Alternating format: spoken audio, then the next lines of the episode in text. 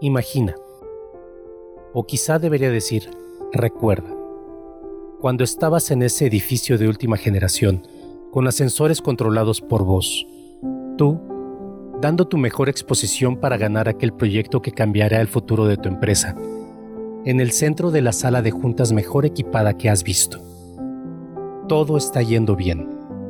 Todos asienten con la cabeza a cada palabra tuya y sientes que tienes el proyecto ganado.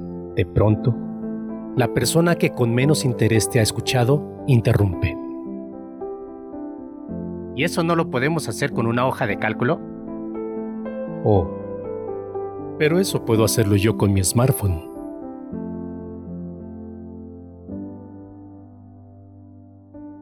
Si eres como la mayoría de los nuevos emprendedores, es posible que este tipo de situaciones no solo te quiten la concentración, sino que te sea todo un drama y desperdicies el resto de tu presentación en intentar convencer a una única persona de que tu propuesta es su mejor opción. Sin embargo, la experiencia nos da miles de recursos y técnicas de las cuales podemos valernos para resolver esas situaciones fácil y rápidamente.